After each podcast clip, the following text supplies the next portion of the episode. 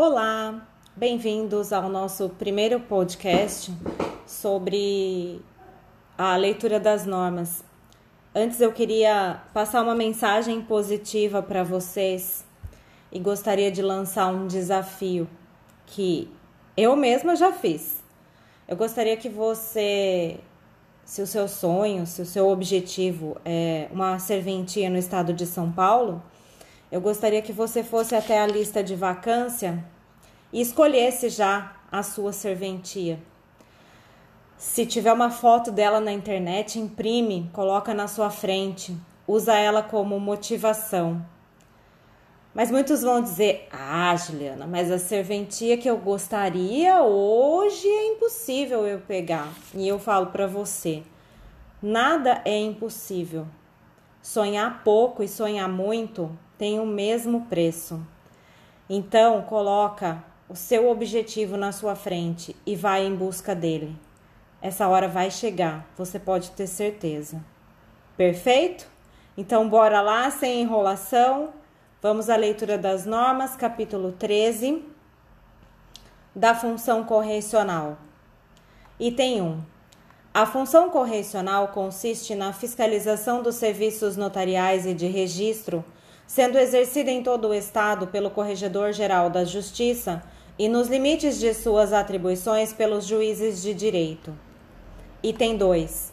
A fiscalização será exercida de ofício ou mediante representação de qualquer interessado para observância da continuidade, celeridade, qualidade, eficiência, regularidade e urbanidade na prestação dos serviços notariais e de registro assegurados o acesso direto ao notário ou registrador pelo usuário e o atendimento específico das pessoas consideradas por lei vulneráveis ou hipossuficientes.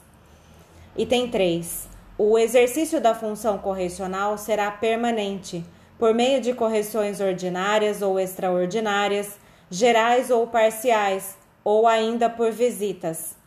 Aqui a gente abre um parênteses para lembrar que o fundamento primordial da fiscalização do Poder Judiciário das serventias extrajudiciais está na Constituição Federal, no artigo 236, parágrafo 1.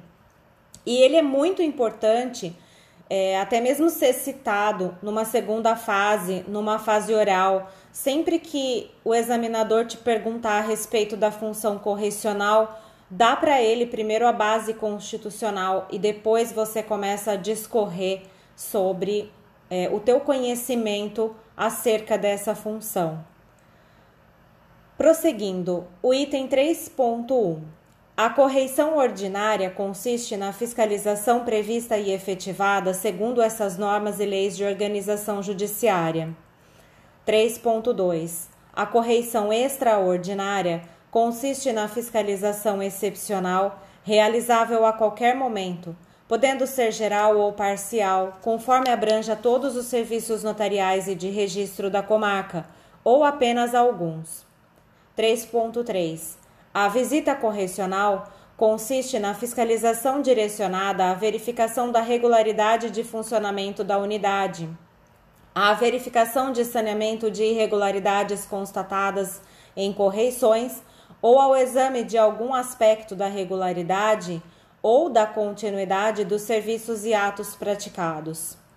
Aqui temos mais algumas coisas a acrescentar com relação à doutrina. É, estudando a doutrina do professor Alberto Gentil, tanto no livro como em aulas, é, eu pude verificar que ele trata da fiscalização administrativa em três esferas: a nível nacional pelo CNJ, a nível estadual pela Corregedoria Geral da Justiça e a nível de comarca pelo juiz corregedor permanente. As formas de exteriorização dessa função correcional, o professor Alberto Gentil divide em direta e indireta. Direta seriam essas que a gente acabou de ler: ordinária, extraordinária e as visitas. Mas também a gente não pode esquecer que existe dentro do pedido de providências ou do procedimento de dúvida a possibilidade de reclamações com relação ao atendimento. Isso é muito visível. Eu que gosto de ler o Diário Oficial e eu leio as decisões da Vara de Registros Públicos da capital, isso é muito visível lá. O, usuário, além de não se conformar com as razões do pedido de providência ou da dúvida, ele ainda reclama da prestação do serviço, seja ele de forma inadequada.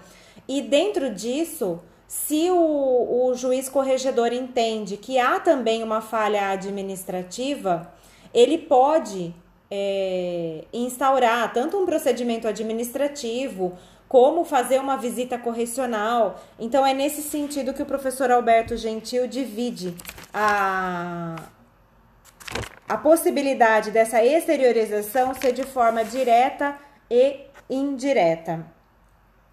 Seguindo, o item 4 diz que o juiz corregedor permanente deverá, uma vez por ano, efetuar correição ordinária em todos os serviços notariais e de registro sujeitos à sua fiscalização correcional, lavrando-se o competente termo no livro próprio, o qual poderá a qualquer momento ser solicitado pela Corregedoria Geral da Justiça. Item 4.1 o juiz corregedor permanente seguirá o termo padrão de correição disponibilizado pela Corregedoria Geral da Justiça e, dentro do prazo determinado em comunicado a ser publicado anualmente, encaminhará a ata via sistema de envio de atas de correição à Corregedoria Geral da Justiça. Item 4.2. Na comarca da capital, o termo padrão de correição previsto no subitem 4.1 deverá ser adotado em no mínimo duas correições, facultado o uso nas demais unidades de termo especial elaborado e aprovado pela Corregedoria Geral da Justiça. Item 5. A visita correcional independerá de edital ou de qualquer outra providência, dela lançando-se sucinto termo no livro de visitas e correições no qual também constarão as determinações do juiz corregedor permanente, se houver. 5.1. Cópia desse termo será encaminhada à Corregedoria Geral da Justiça no prazo de 30 dias da visita correcional, observado o modelo disponibilizado quando houver. Item 6. Para os trabalhos de correição e visita, ficarão à disposição da autoridade judicial os notários e registradores, assim como os oficiais de justiça da comarca. Item 6.1. Poderá a autoridade judicial, se necessário para os trabalhos, requisitar força policial. Item 7. Salvo na comarca da capital, o magistrado, ao assumir a vara de que seja titular, fará, em 30 dias, visita correcional em todas as serventias notariais e de registro, sob sua corregedoria permanente, verificando a regularidade de seu funcionamento. Aqui pontuo uma advertência que o examinador pode usar como pegadinha na sua prova. Nesse caso, é só o juiz titular que assume a vara. Se for um juiz substituto, ele não tem essa obrigatoriedade de fazer essa visita correcional em 30 dias. Então, aqui é um ponto de alerta, anota nas suas normas, porque o examinador pode querer derrubar você nesse item. Item 8. Haverá em cada unidade do serviço notarial e de registro um livro de visitas e correições, no qual serão lavrados os respectivos termos. Item 9. Os livros, fichas, documentos, papéis, microfilmes e sistemas de computação deverão, salvo quando solicitados pelo corregedor permanente ou pela Corregedoria Geral da Justiça, permanecer sempre sob a guarda e responsabilidade do titular de serviço notarial ou de registro, que zelará por sua ordem, segurança e conservação. 9.1. Se houver necessidade de serem periciados, o exame deverá ocorrer na própria sede do serviço, em dia e hora adrede designados, consciência do titular e autorização do juízo competente. Item 10. A Corregedoria Permanente dos Serviços Notariais e de Registro caberá aos juízes a que o Código Judiciário do Estado, as leis de organização judiciária e os provimentos cometerem essa atribuição. Item 11. O Corregedor-Geral da Justiça, com a aprovação do Conselho Superior da Magistratura, pode alterar a escala de corregedores permanentes nas comarcas com mais de uma vara. Item 11.1. Salvo no caso de interesse público, as designações modificativas serão feitas no mês de dezembro, prevalecendo as do ano imediatamente anterior quando não efetuadas.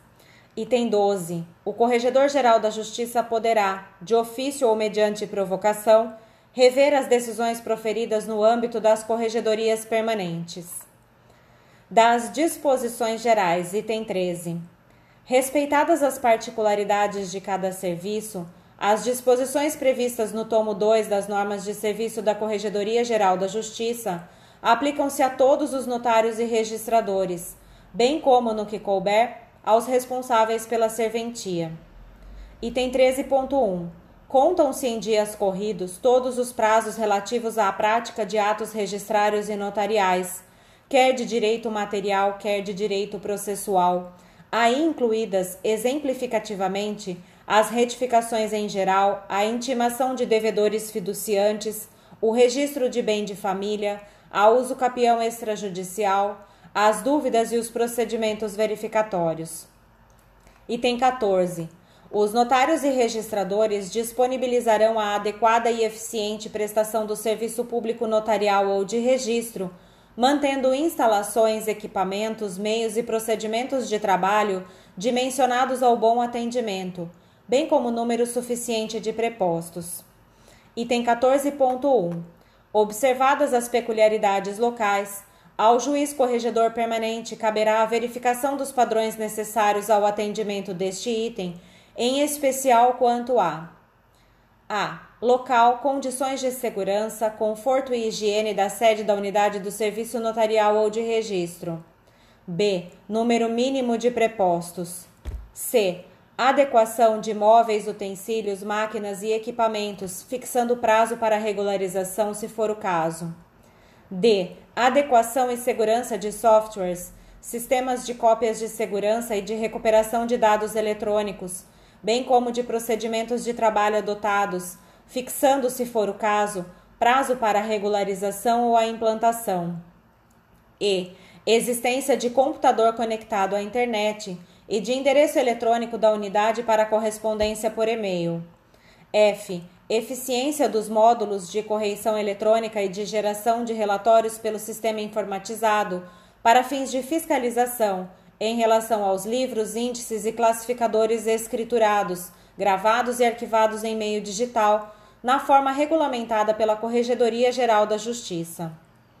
G. Fácil acessibilidade aos portadores de necessidades especiais, mediante existência de local para atendimento no andar térreo cujo acesso não contenha degraus ou, caso haja, disponha de rampa, ainda que removível, rebaixamento da altura de parte do balcão ou guichê para comodidade do usuário em cadeira de rodas, destinação de pelo menos uma vaga, devidamente sinalizada com o símbolo característico na cor azul, naquelas serventias que dispuserem de estacionamento para os veículos dos seus usuários e, finalmente, um banheiro adequado ao acesso e uso por tais cidadãos. Item 14.2. Constatado o não atendimento de qualquer dos requisitos acima ou de qualquer outro necessário para que os fins indicados neste item sejam alcançados, o juiz corregedor permanente os fixará e os aprovará em portaria específica. Item 14.3. Os notários e registradores, sob pena de responsabilidade, promoverão até o último dia útil do mês subsequente as atualizações das informações do portal do extrajudicial da Corregedoria Geral da Justiça. As informações do portal Justiça Aberta deverão ser prestadas no prazo fixado pelo Conselho Nacional de Justiça. Aqui, para quem não tem a prática ainda do do, da, da, da normativa, do que ocorre dentro do cartório na prática, esse portal do extrajudicial é o meio de principal de comunicação com a corregedoria, onde informamos as nossas declarações semanais, utilização de selos, é, os titulares eles têm que preencher a, a sua presença, tudo que demanda, né, informação entre cartório e corregedoria é feito por meio desse portal do extrajudicial. Então, ele tem que ser atualizado sempre, todas as informações, sejam específicas do cartório, sejam de trâmite, no até o último dia útil do mês subsequente. Já essas atualizações do Conselho Nacional de Justiça é com relação à produtividade da serventia. Quando vocês têm alguma dúvida de quando rende, quanto rende a serventia, vocês consultam no portal Justiça Aberta. Então, essa informação tem que ser alimentada no prazo fixado pelo Conselho Nacional de Justiça. Em regra, sempre janeiro e julho. Sempre do dia 1 ao dia 15 de janeiro e 1 a 15 de julho. Mas isso pode ser alterado. Então, por isso que fala deverão ser prestadas no prazo fixado pelo Conselho Nacional de Justiça. Prosseguindo, item 14.4 é vedada a incineração dos documentos em papel que deverão ser destinados à reciclagem mediante coleta seletiva ou doação para associações de catadores de papel ou entidades sem fins lucrativos. Aqui também, na prática, há que se ter cuidado de triturar todos esses papéis que vão ser enviados para reciclagem, já por conta né, do, do sigilo das partes e agora com a Lei Geral de Proteção de Dados, então é, a nossa responsabilidade triplicou. Então, é, não está escrito, mas a gente tem que sempre ter esse cuidado, não pode queimar o papel. O pessoal até fala, ah, ligou a churrasqueira, põe lá. Não, você vai triturar, né? Existem trituradores, você tritura e manda para a coleta seletiva. Item 15. Sempre que o juiz corregedor permanente realizar visita correcional ou correição anual, verificará se as determinações constantes do subitem 14.1 estão atendidas, consignando no termo que for necessário para o seu cumprimento ou aprimoramento. Item 15.1. Cópia da portaria do subitem 14.2, quando editada, será remetida à Corregedoria Geral da Justiça. 15.2. Igual procedimento será adotado pelo juiz corregedor permanente quando a serventia extrajudicial mudar de endereço. 15.3. A mudança de endereço da serventia extrajudicial depende de prévia autorização do juiz corregedor permanente, cuja decisão levará em conta especialmente o disposto no item 14 e subitem 14.1. Item 16. Havendo senha restritiva de acesso para qualquer livro, índice ou classificador em meio digital, do serviço notarial ou de registro, será obrigatória a previsão de senha específica de correição que dê acesso a todas as informações e módulos do sistema, a qual os notários e registradores deverão informar somente ao juiz corregedor permanente quando implantada ou alterada podendo a qualquer momento ser solicitada pela Corregedoria Geral da Justiça. Item 17. Os notários e registradores deverão adotar na informatização das serventias soluções tecnológicas atualizadas e em uso, devendo evitar linguagens de programação e gerenciadores de bancos em desuso ou descontinuados e que criptografem dados ou imagens. Quando solicitados, apresentarão ao juiz corregedor permanente ou ao corregedor geral da Justiça os códigos fontes e demais documentações dos softwares desenvolvidos na própria serventia. Item 17.1. Para softwares desenvolvidos por empresas especializadas, os notários e registradores, quando solicitados, deverão apresentar: a formatos e especificações técnicas da composição dos bancos de dados e arquivos de informações acumuladas. B. Garantia contratual da perenidade das informações processadas e da portabilidade delas na eventualidade da interrupção do contrato. C. Garantia contratual acerca da disponibilidade de acesso aos códigos-fontes sempre que necessários para os fins correcionais. Item 17.2 Serão observados em cada unidade os padrões mínimos de tecnologia da informação para segurança, integridade e disponibilidade de dados para a continuidade da atividade pelos serviços extrajudiciais definidos em ato normativo da Corregedoria Nacional de Justiça. Item 18. O Corregedor-Geral da Justiça poderá, a qualquer tempo, rever os padrões fixados pelo Corregedor Permanente, sem prejuízo da fixação de padrões mínimos necessários à integração de sistemas computacionais. Item 19. Os notários e registradores arquivarão as amostras dos modelos dos carimbos, chancelas ou autenticações mecânicas utilizados nas unidades de serviços, bem como a amostra das inclusões ou alterações desses modelos quando ocorrer. Isso na prática, o que você faz? Cada carimbo você vai pegar uma folha de sulfite e vai carimbar. Se mudar o carimbo, alterar o carimbo, você faz uma nova folha de sulfite, coloca a data que houve a alteração e, e deixa isso na serventia. Só a título de curiosidade, isso não era assim. Nós tínhamos a obrigação de cada carimbo, cada alteração, cada inclusão, fazer isso na folha de sulfite, fazer um ofício e enviar ao juiz corregedor permanente. E aí, quando houve a, a alteração das normas é, em 2019, que foi passou a valer em 2020, é, eles colocaram essa, essa obrigatoriedade só de deixar arquivado na serventia. Eles alteraram esse item 19. Ficou bem mais prático para gente. Item 20. Serão aproveitados a frente e o verso dos papéis utilizados para a escrituração dos atos, certidões e traslados. Item 20.1. Fica a critério do tabelião a utilização do verso dos papéis de escrituração inclusive para o início dos atos notariais. Na página não utilizada, será apostada a expressão em branco. 20.2. Os papéis referidos neste item terão fundo inteiramente branco, salvo disposição expressa, legal ou normativa em contrário, ou quando adotados padrões de segurança. Item 21. As certidões, quando fornecidas em papel, serão expedidas mediante escrita que permita sua reprodução por fotocópia ou outro processo equivalente. Item 21.1. As certidões fornecidas em meio digital deverão atender aos padrões de segurança conforme disciplina específica e permitir a verificação de sua autoria, data e integridade. Item 22. É vedado o uso de borracha, detergente ou raspagem por qualquer meio, por qualquer meio mecânico ou químico.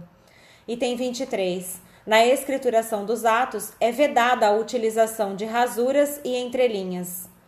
Item 24. As assinaturas deverão ser apostas logo após a lavratura do ato, não se admitindo espaços em branco.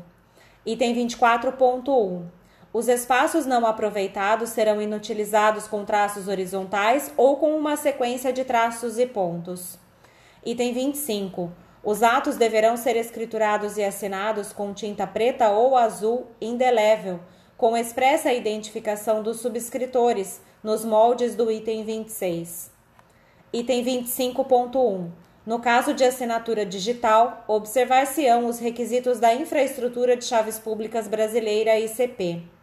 Item 26. As assinaturas constantes dos termos são aquelas usuais das partes, devendo os notários e registradores, por cautela e para facilitar a identificação futura, fazer constar, junto a elas, os nomes por inteiro exarados em letra de forma ou pelos, pelo mesmo meio de impressão do termo. Item 26.1. Sempre que ocorra fundada dúvida sobre a autenticidade de firma constante de documento público ou particular, eles deverão, sob pena de responsabilidade, exigir o seu reconhecimento, valendo aquele feito pelo escrivão diretor do processo nos documentos judiciais. Item 27. Não se permitirá que as partes assinem livros em branco total ou parcialmente ou em confiança. Item 28. Se alguém não puder ou não souber assinar, uma pessoa capaz e a seu rogo fará, devendo os notários e registradores declarar essa ocorrência no ato. 28.1. As impressões digitais serão colhidas mediante emprego de coletores de impressões digitais, vedada a utilização de carimbo. Item 28.2. Se o notário ou registrador verificar que a pessoa assina mal, demonstrando não saber ler ou escrever, recomendará a utilização da impressão datiloscópica. Perceba aqui que o item 28 e o item 28.2 pode ser objeto de confusão na sua prova pelo examinador. No item 28, a pessoa está impossibilitada ou ela não sabe assinar. Não tem como, não, não vai fazer nem o desenho da letra dela. Você vai colocar o arrogo e declarar essa ocorrência no ato, pegando a impressão digital, escrevendo em volta da impressão digital, que tem até um item a seguir que, que a gente vai, vai falar sobre isso. Porque na prática o que acontece? Eu pego no meu cartório várias escrituras antigas e tem lá a impressão digital de todo mundo, mas não tem nome de ninguém. Se você precisar fazer uma perícia ali, vai dar trabalho. Então é isso que o 28 quer dizer. No 28.2, a pessoa assina, mas ela assina mal, de modo que você não pode eh, entender que é ela que está assinando. Então, você vai recomendar, além da assinatura que ela vai colocar lá, a utilização da, da impressão datiloscópica só por segurança. Entendeu? Então, cuidado, porque o examinador pode trocar o, a redação dos itens e fazer você cair em erro e acabar perdendo uma questão por conta disso. Prosseguindo no item 28.3 é aquilo que eu falei. Em torno de cada impressão deverá ser escrito o nome do identificado. Item 29. Ao expedir certidões ou traslados, o notário e o registrador darão a sua fé pública do que constar ou não dos livros ou papéis ao seu cargo, consignando o número e a página do livro onde se encontra o assento. Item 30.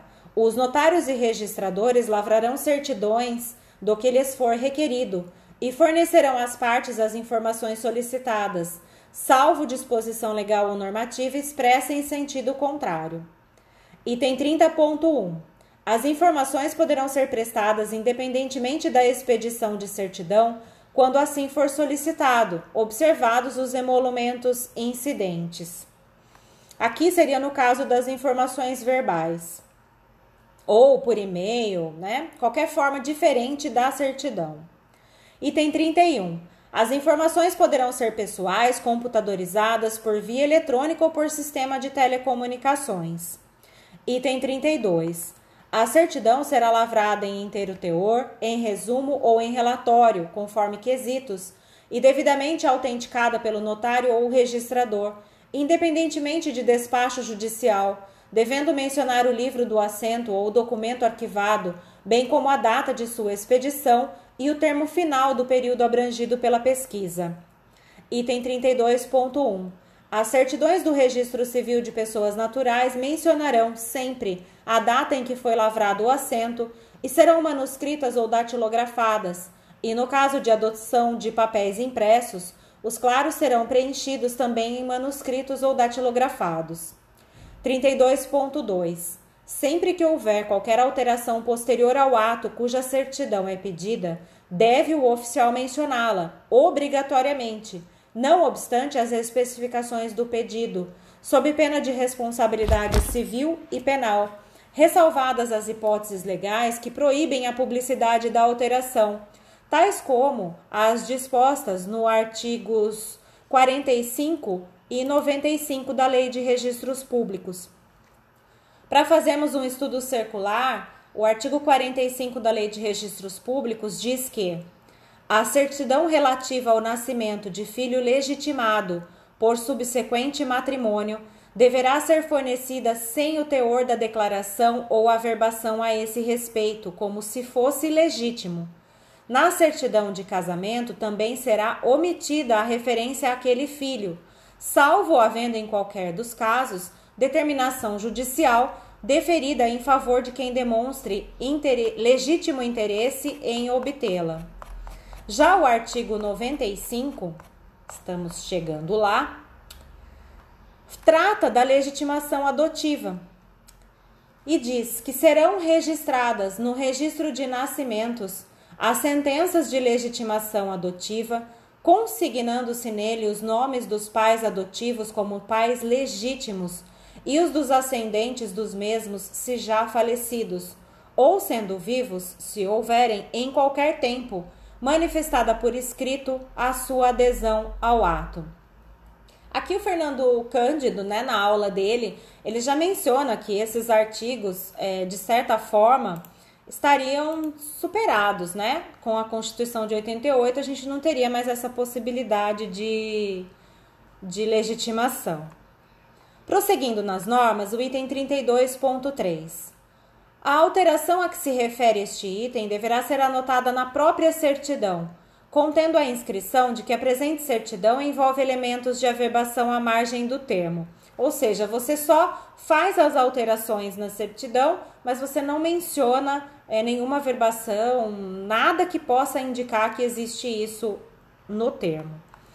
Item 33. É obrigatório o fornecimento de protocolo do requerimento de certidão, do qual deverão constar a data da protocolização e a prevista para entrega, que não pode ser retardada por mais de cinco dias.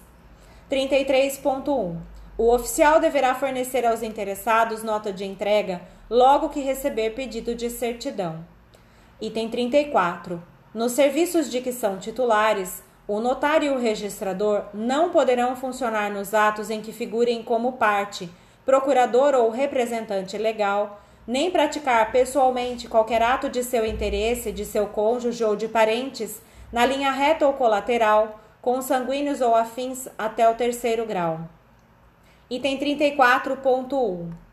O ato incumbirá ao substituto legal do titular da delegação quando este ou algum parente seu, em grau que determine impedimento, for o interessado. Item 35. Cada serventia notarial ou de registro funcionará em um só local, sendo vedada a instalação de sucursal. Item 35.1. A unidade interligada que conecta estabelecimento de saúde aos serviços de registro civil não é considerada sucursal, pois relaciona-se com diversos cartórios. 35.2. Todos os títulos apresentados no horário regulamentar e que não forem registrados até a hora do encerramento do serviço aguardarão o dia seguinte, no qual serão registrados, preferencialmente, aos apresentados neste dia. Item 35.3. O registro civil das pessoas naturais não poderá, entretanto, ser adiado. Pessoal, esse é o nosso propósito de hoje. É, planejei seguir até aqui com vocês, 35.3, para os áudios não ficarem muito cansativos. Sábado e domingo vou fazer o possível para dar continuidade nisso. Eu quero ver se todo dia eu coloco conteúdo, tá? Vou colocar também, além de normas, provimentos, súmulas, enunciados.